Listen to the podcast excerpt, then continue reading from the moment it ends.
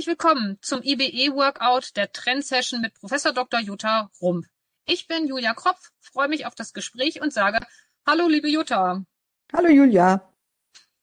Wir reden heute über den HR-Report. Der HR-Report ist eine Langzeitbefragung, die jedes Jahr veröffentlicht wird. Darin gibt es ein Jahresthema und eben diese Langzeitbetrachtung. Vielleicht sagst du uns ganz kurz was, was ist der HR-Report, wer steckt dahinter und warum gibt es ihn überhaupt? Also der HR-Report oder HR-Report, den es äh, mittlerweile seit zehn Jahren gibt. Wir sind also, ich glaube jetzt in der zehnten Folge dann logischerweise, ähm, ist eine Kooperation zwischen dem Institut für Beschäftigung und Employability und ähm, der Hayes AG. Und äh, was wir machen wollen, ist äh, über die zehn Jahre hinweg Langzeittrends zu identifizieren, aber auch kurzfristige Themen auf die Agenda heben, die dann im Jahre 2013 oder 2015 oder jetzt 2021 besonders wichtig sind. Also mit anderen Worten, es geht um eine Kurzzeitbefrachtung, äh, Betrachtung, nicht Befrachtung, eine Kurzzeitbetrachtung in bestimmten Themen, aber kombiniert mit einer langfristigen Analyse über viele, viele Jahre hinweg und der Fragebogen ist entsprechend auch aufgebaut. Er hat einen langfristigen Teil, das heißt ein Teil, der sich nicht geändert hat seit zehn Jahren und ein Schwerpunktgebiet, das sich jedes Jahr verändert.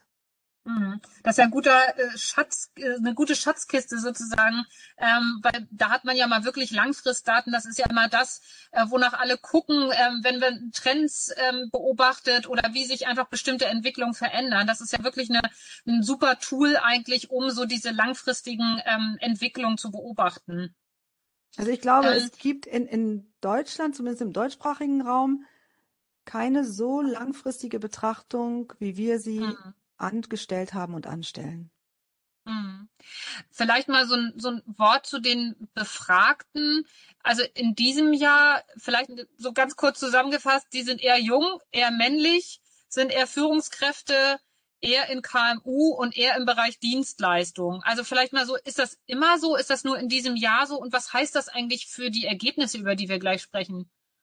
Also wenn du tatsächlich auf die Struktur der Befragten ansprichst, ist es dieses Jahr schon ein wenig anders als die Jahre bevor, als die Jahre bevor. Also Geschlecht beispielsweise ähm, war in den Jahren davor eigentlich mehr oder weniger ausgeglichen. Ja, also Männer hatten immer so leicht die Nase vorn bei den Befragten, ähm, aber das ist so, wie es dieses Jahr ist, nämlich ein Drittel zu zwei Drittel, das hatten wir eigentlich noch nie. Ähm, das Thema Unternehmensgröße ähm, ja, also das hat sich nicht so stark verändert. Ich meine, die meisten Unternehmen sind nun mal kleine und mittelständische Unternehmen und damit bildet es ganz gut ab. Ähm, was das Thema Dienstleistung betrifft und Industrie, ähm, ja, auch da ist es ein Abbild ähm, der volkswirtschaftlichen Struktur, äh, die wir haben. Wir haben in Deutschland tatsächlich auch eben mehr Dienstleistungsunternehmen als industrielle Unternehmen. Und wenn man die prozentuale Verteilung aus ansieht, dann kommt das auch eher dem Schnitt, äh, den wir in Deutschland haben, gleich. Und was die äh, Positionen betrifft, da muss man auch wirklich sagen, es sind dieses Jahr viele Führungskräfte dabei. Ähm, wir haben auch eine Reihe von Unternehmensleitungsvertreter und Vertreterinnen als solches. Und die Mitarbeiter ohne Führungsverantwortung, die sind jetzt etwas weniger. Ich befürchte, das ist auch der Corona-Situation geschuldet. Mhm. Mhm. Das diesjährige Thema ist ja New Work. Da klingeln uns beiden schon so ein bisschen die Ohren. Ähm, wir haben da schon oft drüber, drüber gesprochen, zuletzt in der Podcast-Folge ähm, zu deiner 7x3-Regel. Da haben wir uns ganz ausführlich auch damit beschäftigt. Welche Würdest du sagen, dass der HR-Report zum Thema New Work jetzt nochmal neue Erkenntnisse äh, darüber hinaus bringt? Und was, was ist das dann? Also die, die, das, die, äh, das Schwerpunktthema äh, dieses oder des Jahres, des Jahres, doch dieses Jahres war New Work. Natürlich ist es schon so, dass die äh, Befragung selbst im Jahre 2020 ähm, durchgeführt worden ist. Wir haben uns ganz bewusst für das Thema New Work entschieden, allerdings mit einem kleinen Zusatz unter Berücksichtigung der Corona-Zeiten. Mhm. Ähm, und damit hat man auch, wenn man sich die Ergebnisse dieses HR-Reportes anschaut, ähm, schon auch den Bezug zu New Normal. Ähm, wir haben uns, ähm, als wir äh, an die Konstruktion ähm, des Fragebogens, also des Schwerpunktsthemas herangegangen sind, natürlich schon auch überlegt, welche Definition von New Work nehmen wir. Und wir haben uns für die des Fraunhofer Institutes entschieden, weil sie ähm, diese große Thematik New Work auf sechs wesentliche Elemente reduziert und damit sehr handhabbar macht, auch für einen, einen Fragebogen und für eine derartige Untersuchung. Ähm, diese ähm, sechs Elemente fließen natürlich auch in New Normal ein, wobei New Normal, wie wir es heute definieren, eben mit diesen ähm, sieben Dimensionen jeweils mit drei unterschiedlichen Aspekten schon auch deutlich größer und weiter gefasst ist. Ähm, aber uns war es für die Gestaltung unserer Befragung einfach sehr, sehr wichtig und es war ein zentrales Anliegen, ähm, darin eine Grundstruktur reinzubringen, die auch im Fragebogen auch ähm, handhabbar ist. Mhm. Jetzt willst du natürlich wissen, welche Dimensionen das sind. Ja, das wäre jetzt meine nächste Frage gewesen. Ja, also wir haben einerseits das Thema Flexibilisierung von Arbeit untersucht. Das haben wir unterteilt in die zeitliche Flexibilisierung von Arbeit und die örtliche Flexibilisierung von Arbeit. Dann haben wir, eine, haben wir einen weiteren Aspekt reingenommen, der eher das Thema Organisation, Organisationsform umfasst. Das ist das Thema Agil, Agilität als organisationales Prinzip.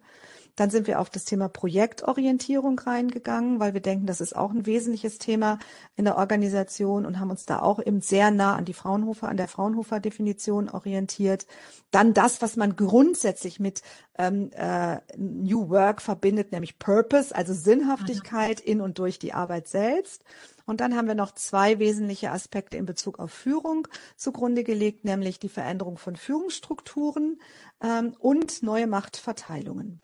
Also wenn man äh, beispielsweise eine zunehmende agile Arbeitsform hat mit einer Mobilität und einer örtlichen Flexibilisierung von Arbeit, wenn man das Thema mit Sinnhaftigkeit verbindet, dann ist man sehr stark bei partizipativen Führungsstrukturen, was dann zu Veränderungen letztendlich in der Art und Weise, wie geführt wird, einhergeht und eine Relevanz hat für neue Machtverhältnisse im Unternehmen. Hm. Wir gucken uns ja gleich nochmal so ein paar Punkte im Detail an, aber vielleicht mal so ganz grob. Was sind denn aus deiner Sicht die die größten Spannungsfelder? Also auf welchen Spannungsfeldern ist am meisten Spannung drauf, von denen, die du eben aufgezählt hast? Also interessant ist, und das war für mich am Anfang ein bisschen irritierend. Ähm, ein wesentliches Zielsetzung dieses HR-Reportes war es eben nicht nur, das Thema New Work zu beleuchten und zu schauen, wo die deutsche und österreichische und Schweizer Wirtschaft steht, sondern für uns war es auch sehr zentral, etwas miteinander zu kombinieren, nämlich Old Work und New Work. Also wir sind, unsere Grundthese war, wir kommen aus Old Work und wir wollen in New Work.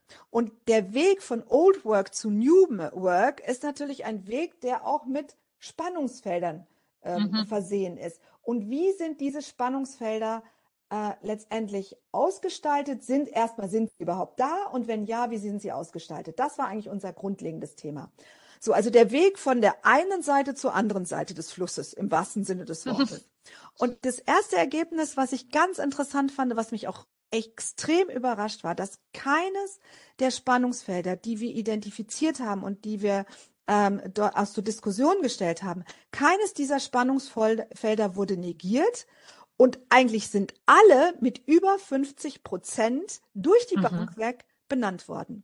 Also das heißt, okay. wenn man sich durch all die unterschiedlichen Spannungsfelder geht, also bei zeitlicher Flexibilisierung, dann haben wir Spannungsfelder bei örtlicher identifiziert, mhm. bei Sinnhaftigkeit identifiziert, bei agiler Arbeitsform identifiziert, Projektorganisation, Machtverteilung, Veränderung von Führungsstrukturen, um die sechsmal aufzulisten. Bei all den Unterpunkten, die wir dort hatten, den all den identifizierten Spannungsfeldern, gab es kein einziges Mal einen Wert unter 50 Prozent. Und das fand ich irre. Da habe ich so naja, gedacht, das, das ist alles relevant. Das heißt, wir befinden uns, und das wäre dann meine Interpretation, in einem tatsächlich stattfindenden Paradigmenwechsel. Mhm. Naja, und in einem Zustand, wo wirklich an allen Strippen sozusagen gleichzeitig auch gezogen wird. Und ich meine, dann ist es, es ist auch kein Wunder, dass wir sprechen ja auch von Tran Transformation. Also das sind echte Transformationsprozesse. Also das sind, ich, ich sage jetzt also ich unterscheide immer so ein bisschen zwischen Change und Transformation, weil Transformation scheint mir irgendwie noch ein bisschen größer und ich finde, man sieht hier dann ja eigentlich ziemlich gut, so wie du es beschreibst, dass wirklich an allen Ecken was passiert und wie anstrengend das auch für alle ist, ne? Ja, ganz genau, ganz genau. Also das ist eben ganz spannend. Da wird auch nichts ausgelassen. Und damit sind wir mhm. wirklich, was du, wie du gerade genannt hast, das ist hier eine Transformation. Das ist kein Change-Prozess mit einem Anfang und einem Ende und dann ist das Projekt abgearbeitet, sondern es ist wirklich ein immerwährender Veränderungsprozess, der sehr, sehr ähm, weit umfassend auch ist. Mhm. Ähm, ich, so ein paar Aspekte, also ich weiß jetzt nicht, ob es die Aspekte sind, ähm, die du auch für am diskussionswürdigsten hältst, aber mir sind so ein paar Sachen einfach aufgefallen, ähm, die ich die ich da vielleicht ganz gern mal raus, rausgreifen würde. Und ähm, wenn dir dann was fehlt, dann äh, würde ich dich einfach bitten, das zu ergänzen. An verschiedenen Stellen, das ist mir sehr aufgefallen, taucht der Begriff einer neuen Neiddebatte auf. Also wir haben da ja auch schon drüber gesprochen im Zusammenhang äh, deiner 7x3-Regel. Und das scheint ja ein zentraler Befund zu sein. Also ähm, vielleicht magst du noch mal sagen, was, was ist das für eine neue Neiddebatte und wie, wie bewertest du die? Was, was erwarten wir da noch? Äh, wir haben beispielsweise bei der zeitlichen Flexibilisierung von Arbeit, aber insbesondere bei der örtlichen Flexibilisierung von Arbeit gefragt, ähm, ob ein Neid zwischen den Personen entsteht, äh, die einerseits zum Beispiel mobile Arbeit machen können und der anderen Gruppe, die keine mobile Arbeit machen kann, aufgrund der Rahmenbedingungen im Betrieb. Also insbesondere Neid auf Seiten derjenigen, die es nicht können, im Vergleich zu denjenigen, die eine Wahlfreiheit haben. Und das wird mit 62-63 Prozent deutlich bejaht. Ähm, mhm. Und das ist auch etwas, was wir ähm, in der Corona-Diskussion auch immer wieder gehört haben, insbesondere in der zweiten Hälfte des letzten Jahres, ähm, dass viele einfach gesagt hat, äh, in Interviews auch gesagt haben, also diejenigen, die es nicht können, die gucken drauf und denken so nach dem Motto, ich stehe hier jeden Tag im Feuer, im wahrsten Sinne des Wortes. Und dann gibt es eine Gruppe, die haben erstens mal die Wahlfreiheit und zweitens können die sich ganz anders schützen. Und mhm. das spiegelt sich exakt auch in dieser Befragung wieder. Und da ist natürlich die ganz entscheidende Frage, wie geht man dann damit um? Genau. Ähm, in Bezug auf das Betriebsklima, die Unternehmenskultur, in Bezug auf Führung, in Bezug auf Kollegialität in einem Betrieb.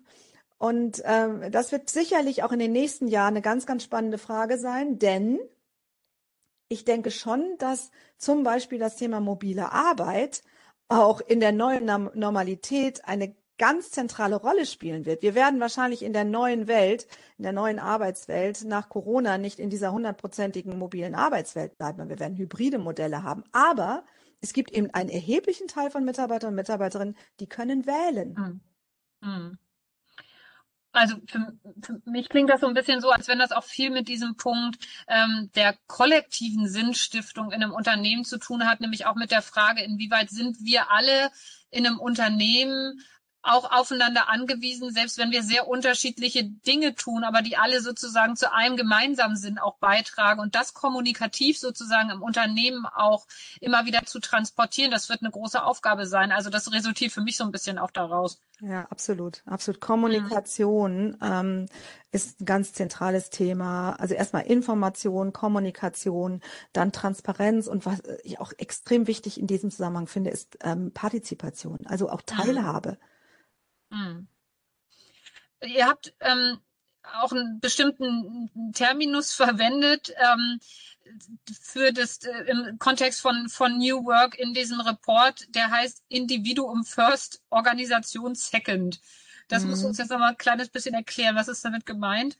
Also ähm, wenn man die Ergebnisse sich anschaut, dann stellt man immer wieder fest, ähm, wenn es diese Spannungsfelder gibt, und das scheint ja so der Fall zu sein. Ich meine, wenn keiner der Werte unter 50 Prozent ist und sie sich eigentlich zwischen 50 und 75 Prozent permanent be bewegen in der Identifikation der von uns aufgezeigten Spannungsfeldern, dann scheint mir das doch nicht nur ein organisationales Thema zu sein, sondern es ist vor allen Dingen ein Thema, die Menschen mitzunehmen in einem solchen Paradigmenwechsel, in einem solchen Transformationsprozess. Also um Menschen mitzunehmen, ähm, muss ich ihnen erst einmal die Informationen geben, ich muss kommunizieren, ich muss aber auch den Ansatz von Partizipation reinnehmen, ich muss die Stärken und Talente identifizieren und entsprechend die Menschen dort einzusetzen, ich muss die unterschiedlichen Lebenssituationen und Lebensphasen berücksichtigen, ich muss die Persönlichkeit des Einzelnen, das Mindset des Einzelnen berücksichtigen und der Einzelnen berücksichtigen, damit ich dort diese Menschen auch mit, alle Menschen mitnehmen kann. Und damit ist klar, die Grundstrategie ist, Individuum ist first, und die Organisation, die ist dann second. Aber wenn die Menschen mit ihrem Mindset dabei sind, dann ist, ich will nicht sagen, dass das mit der Organisation dann relativ leichtfüßig ist. Das ist es wahrscheinlich auch nicht. Aber es ist durchaus anders handelbar. Wenn wir es umdrehen würden, nämlich Organisation first und der, und das Individuum, also people second, mhm. dann bin ich absolut sicher bei angesichts dieser, dieser Komplexität und dieses großen Themas, ähm, Transformation von Old Work zu New Work, ähm, wirst du die Menschen nicht mitnehmen können. Und dann mhm. wird das ganze System, wird der Paradigmenwechsel auch gar nicht stattfinden können. Mhm. Und damit sind wir ja auch ganz schnell eigentlich beim Thema Führung. Ne? Also ähm, das ja gerade für so eine Betrachtungsweise, wie du sie eben aufgezeigt hast, ja äh, natürlich sehr zentral ist. Also du hast ja auch schon an verschiedenen Stellen, ähm, auch im Kontext dieses Podcasts, aber sowieso schon ähm, seit einer Weile vom Dilemma von Führung gesprochen. Ähm, und hier aus dem HR-Report entsteht ja die Erkenntnis, dass Führungsstrukturen und Machtverteilung jetzt gerade in Corona-Zeiten eigentlich ziemlich unverändert geblieben sind. Das scheint mir jetzt fatal, ähm, wenn wir äh, wenn wir im Prinzip von diesem Transformationsprozess ausgehen, der ja ganz neue oder, oder andere Führungsstrukturen erforderlich macht. Aber offensichtlich ähm, ist da auch was erstarrt sozusagen. Kannst du es noch mal ein bisschen einordnen? Mhm. Also wenn wir mal auf die Befragungsergebnisse schauen zu dem äh, Teilbereich veränderte Führungsstrukturen, dann lese ich mal ein paar dieser Spannungsfelder vor. Wir haben zum Beispiel folgenden, folgenden Satz formuliert. Führungskräfte tun sich schwer damit, Mitarbeitende partizipativ in Entscheidungs, äh, Entscheidungen einzubinden. 59 Prozent haben das bejaht.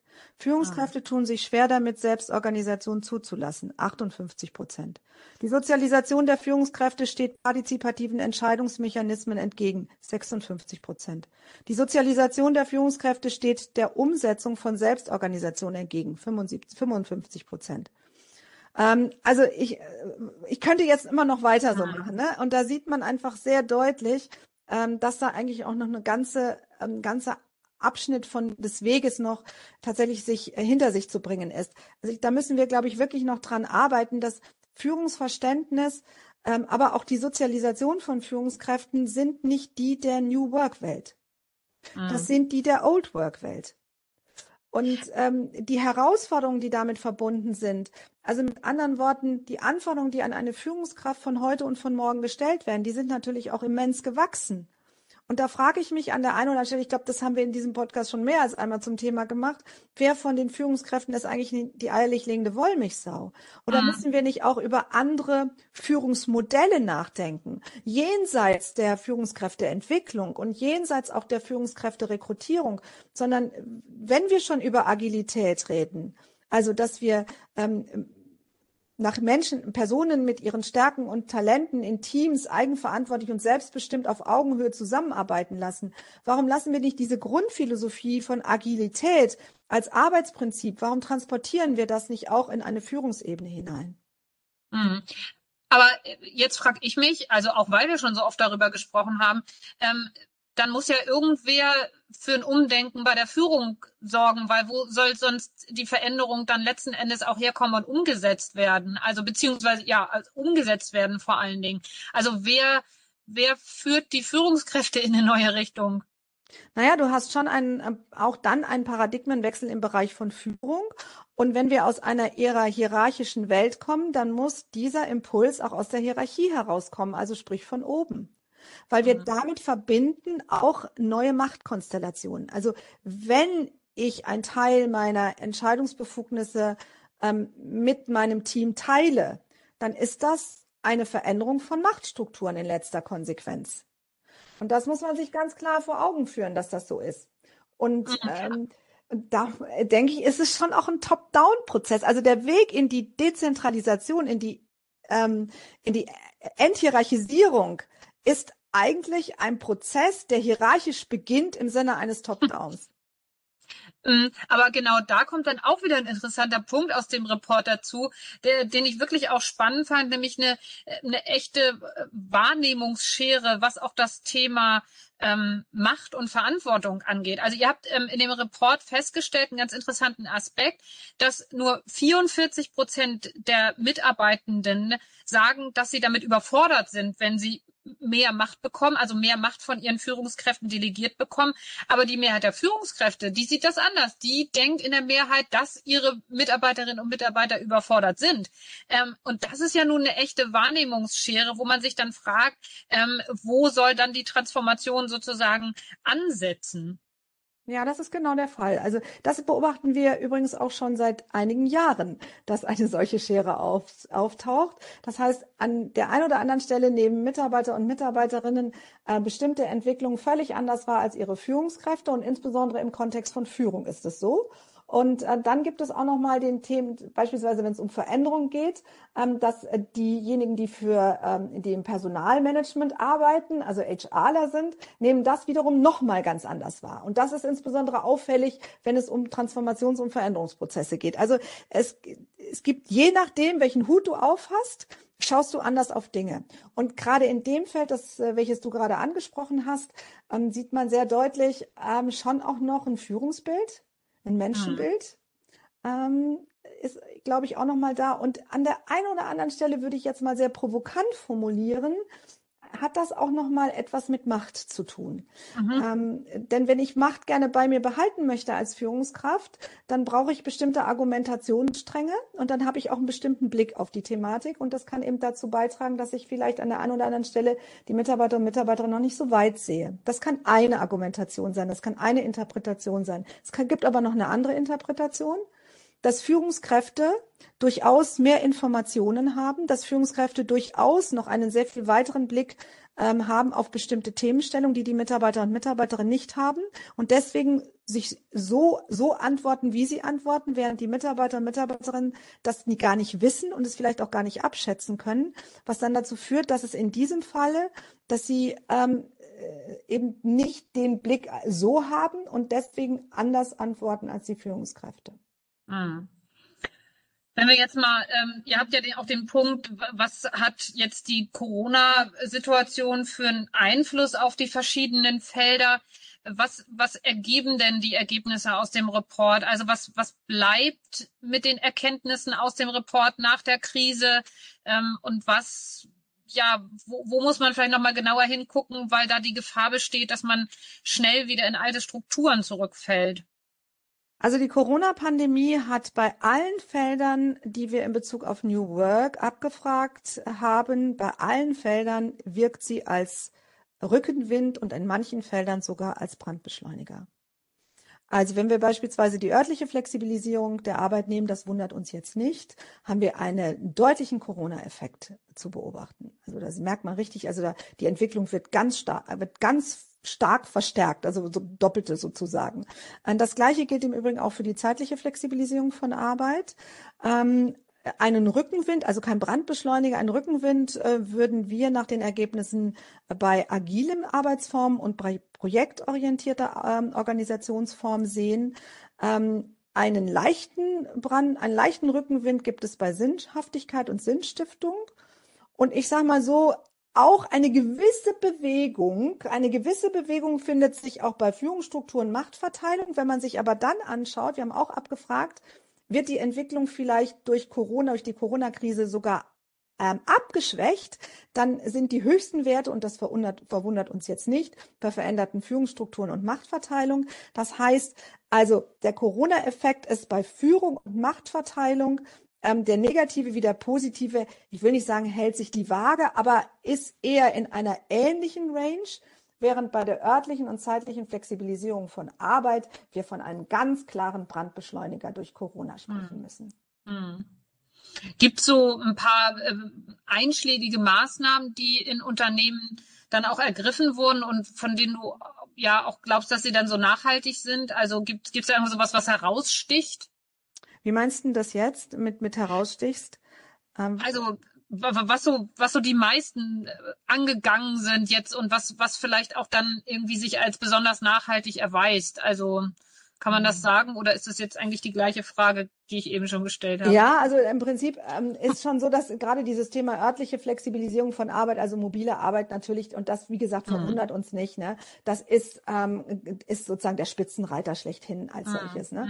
Aber mhm. was man eben auch findet, ist, dass ähm, agile Arbeitsformen und projektbasierte Arbeit äh, vor allen Dingen dort auch zunehmend ähm, äh, gepusht wird, ähm, die in einer Krisensituation sind und sich nach neuen Geschäftsmodellen oder neuen Wertschöpfungsketten oder neuen Prozessen auch ja. ausrichten müssen, ähm, um ähm, die Krise einerseits zu überleben oder einfach gestärkt auch aus der Krise herauszukommen. Also ja. dort, wo äh, extrem viel in Bewegung gerät, da sieht man sehr deutlich, dass agile Arbeitsformen und projektbasierte Organisationsformen äh, durch die Corona-Krise natürlich nochmal einen richtigen Push ja. kriegen.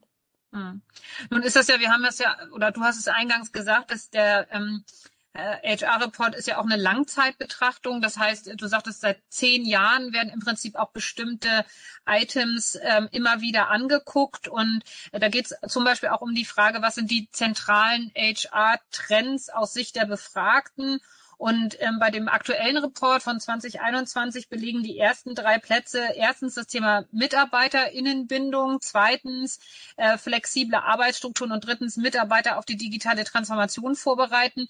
Ähm, wie hat sich das, hat dich daran was überrascht? Also ich sag mal vielleicht vorweg, was mich überrascht hat, oder vielleicht auch ein bisschen enttäuscht hat, dass das Thema zum Beispiel Diversity fördern einen der letzten Plätze belegt. Ähm, hat dich irgendwas überrascht oder enttäuscht? Ja, überrascht, enttäuscht, also es gibt nichts, was mich enttäuscht. Also überrascht dahingehend, dass es bestimmte Bereiche gibt, bestimmte ähm, HR-Trends, die sind seit zehn Jahren unter, die Top 3, unter den Top 3, so zumindest fast jedes Jahr. Und das ist Mitarbeiterbindung, also Mitarbeiter, mhm. Mitarbeiterinnenbindung. Das ist wirklich, das ist wie ein roter Faden. Ähm, und dann gibt es so Themen wie Beschäftigungsfähigkeit fördern. Das taucht dann eben auch sehr häufig aus. Ähm, ich glaube, dieses Mal ist es am Platz vier. Also, ähm, aber es ist sozusagen dann doch aus den Top drei, aber es dann rangiert da schon an vierter Stelle. Und was eben auch ein interessanter Befund ist, dass insbesondere in der, also von 2011 bis, ich würde mal sagen, lass mich mal ganz kurz gucken, bis 2015, 2016, sowas in der Richtung. Also ich würde mal sagen, die ersten fünf Jahre tauchte das Thema Führung Führung auch immer auf. Das ist in den letzten fünf Jahren gar nicht mehr das Thema. Also das taucht natürlich auch noch auf, aber nicht mehr unter den Top drei.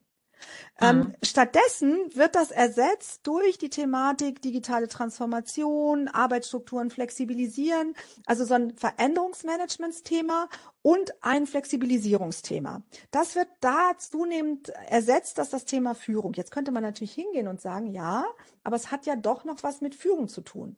Während zum Beispiel in den, in den ersten fünf Jahren war das Thema Führung, insbesondere Personalführen, im Fokus. Und wenn wir über Arbeitsstrukturen flexibilisieren reden oder über Vorbereiten auf digitale Transformation, dann ist das ja auch ein Führungsthema, aber es ist ein Unternehmensführungsthema. Mhm. Aber es ist eigentlich noch ein Führungsthema. Ja. Das heißt, es hat sich innerhalb der Themen, also sozusagen auch vielleicht der, der Zuschnitt von Themen hat sich ähm, einfach auch verändert über die Jahre. Ne? Ja, das ist richtig. Und auch vielleicht der Blick drauf. Ne? Also während man in den ersten fünf Jahren so ein bisschen eher enger auf Führung geguckt hat, scheint man in den letzten fünf Jahren eher weiter auf das Thema zu schauen. Hm. Was, was ja auch der Entwicklung dann sozusagen der Dezentralisierung ähm, auch tatsächlich entsprechen würde. Hm, ja. Ich, ihr kommt zu einem echt interessanten Fazit, das meiner Meinung nach nach, nach Handlung schreit. Ich zitiere mal, ähm, je mehr Veränderung in der Organisationsstruktur ein New Work-Ansatz erfordert, desto seltener wird er realisiert. Ähm, ihr sprecht hier von einem Talking Action Gap. Ja. Ähm, was heißt das eigentlich? Also das, das klingt ja auch wieder nach ja, sehr, also wie, wie löst man das jetzt sozusagen auf? Was heißt das konkret für die Unternehmenspraxis? Das ist ja ein ganz zentraler Punkt. Ja, also was wir eigentlich auch beobachtet haben, und das können wir auch belegen in der Langzeitstudie, äh, weil das Thema ist ja jetzt nicht so vom Himmel gefallen. Wir hatten das ja immer schon irgendwie mit auf der Agenda, zumindest in den letzten fünf Jahren haben wir das immer mal auch in den Schwerpunktthemen irgendwie mit, mit transportiert. Und ähm, ich sag mal, jeder redet über New Work. Ähm, und äh, die Ergebnisse machen es ja auch sehr deutlich. Also es wird ja auch irgendwie schon das Thema in Bewegung gesetzt.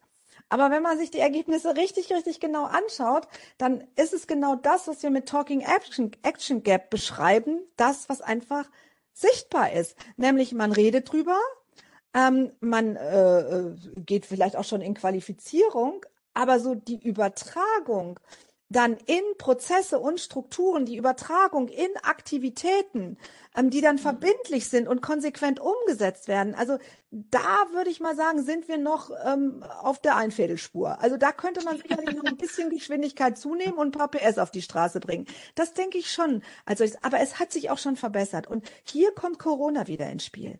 Und die Corona-Krise, wenn man sich die Ergebnisse dann explizit bezogen auf Corona nochmal anschaut, eben auch ein Teilbereich dieses HR-Reports, dann sieht man, dass da wirklich Geschwindigkeit ähm, äh, zugelegt wird und dass da auch in der Verbindlichkeit des Handelns, dass da auch was passiert. Hm. Glaubst du denn, dass letzten Endes so alle Entwicklungen, über die wir jetzt auch gesprochen haben und die der Report auch aufzeigt, dass wir damit, ähm, ich sage jetzt mal, der Definition von Friedjof Bergmann, nämlich ähm, dessen New Work-Konzept ja darin besteht, sozusagen eine Arbeit zu tun, die wir wirklich, wirklich gerne tun. Glaubst du, dass wir dem immer näher kommen? Ich glaube, dass wir, hm, ich glaube, dass wir da immer näher, also wir müssen dem immer näher kommen und es ist ein Müssen. Es ist gar keine Frage mehr, ähm, will ich das, sondern ich glaube, ich muss das. Mhm. Ähm, denn eins ist, glaube ich, ähm, uns allen klar, dass wir in, uns im Moment in einer Zeit bewegen, aber auch in Zukunft in, in Zeiten bewegen werden, die durch hohe Geschwindigkeit gekennzeichnet sein werden, durch hohe Komplexität, Vernetzungsdichte. Veränderung wird zu einem Normalzustand. Wir sind in einer Transformation und zwar in einem Dreiklang von einer Transformation, nämlich digital, ökonomisch und ökologisch. Und das zur gleichen Zeit miteinander verknüpft. Und das bedeutet, dass ähm, wir alle Ressourcen in Anführungsstrichen, die wir haben, wirklich perfekt bündeln müssen. Und das bedeutet auch, und ich drücke das ja ganz bewusst mal sehr technokratisch oder ökonomisch aus, wir alle sind auch eine Ressource. Also auch HR ist eine Ressource. Und um das bestmöglich zum Einsatz zu bringen, muss ich auf Stärken und Talente gehen. Das ist ja mein Thema. Aber ich bringe nur dann die PS, um nochmal dieses Zitat zu verwenden, ich bringe nur dann die PS auf die Straße, wenn ich auch eine hohe Sinnstiftung in meiner Arbeit sehe.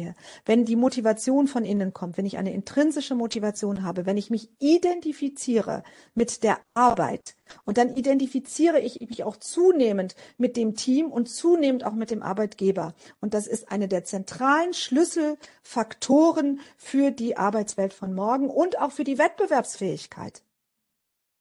Hm. Ich muss ja zugeben, in dem Kontext, ähm, ich weiß nicht, wie es dir geht, bei dem Bild der Bienen, ähm, das wir in dem HR-Report ähm, sozusagen immer wiederkehrend finden. Und ich glaube, das ist sozusagen das Bild, was auch den HR-Report begleitet, wenn ich mich da nicht alles täuscht. Ich weiß nicht, was, was dir da durch den Kopf schießt. Ich hatte zuallererst so die Assoziation von fleißigen Bienen und na doch aber, also natürlich ähm, einer perfekten aufeinander Abstimmung, aber auch einer ziemlichen einförmigen Kollektivität was eigentlich nicht so zu dieser Entwicklung passt. Ich weiß nicht, was du für Assoziation bei einem Bienenstock hast. Ja, das ist für mich das Erste, was ich denke, ist eine fleißige Biene. Und ich glaube, das ist nicht die Botschaft, mhm. die wir rüberbringen wollen. Also fleißig sollten wir natürlich schon sein, so ist nicht. Also ich kann ja das gar nicht sagen. Ich bin da so oft ja. schon drauf angesprochen worden. Und ähm, das muss ich jetzt, glaube ich, an den Designer oder die Designerin zurückgeben. weißt du, wenn, wenn wir gerade von der, davon reden, weißt du, was ich lieber gesehen hätte? Ich glaube, ich hätte lieber einen Delfin gesehen. Ich glaube, Ach, herrlich. Die, ja, ja. Delfin, glaube ich, ähm, spiegelt die Philosophie von New Work, glaube ich, besser wieder als eine Biene. Hm. Das ist ein schönes Schlussbild, Jutta. Der Delfin steht für New Work. Finde ich jetzt ein schönes Schlussbild. Haben wir noch irgendwas vergessen, was dir besonders wichtig ist? Nö, ich glaube, wir haben, glaube ich, sozusagen einen eine guten Rundumschlag gemacht. Willst du einen Ausblick geben auf nächstes Mal oder ja. diskutieren wir das noch, was das nächste Mal kommt? Doch, ich glaube schon, dass ich weiß, was das nächste Mal kommt. Das nächste Mal würde ich gerne mit dir und dem Marc Wagner von der Fiducia GAD IT äh, über das ähm, über die große große Herausforderung von Employee Experience reden. Uh, das klingt wirklich nach einem großen neuen Thema. Ich äh, bin jetzt schon gespannt. Ähm, ich glaube, das ist was Großes Neues, wenn ich das, wenn ich das so richtig einschätze. Ja, ich glaube schon, dass das äh, ein neueres Thema ist und ich glaube, es hat auch einen sehr großen Zukunftsbezug. Jutta, dann freuen wir uns aufs nächste Mal und ich sag mal wieder ganz herzlichen Dank für die vielen Erkenntnisse, die du hier zur Verfügung gestellt hast. Vielen Dank für das Gespräch. Ich danke dir, Julia. Tschüss. Tschüss.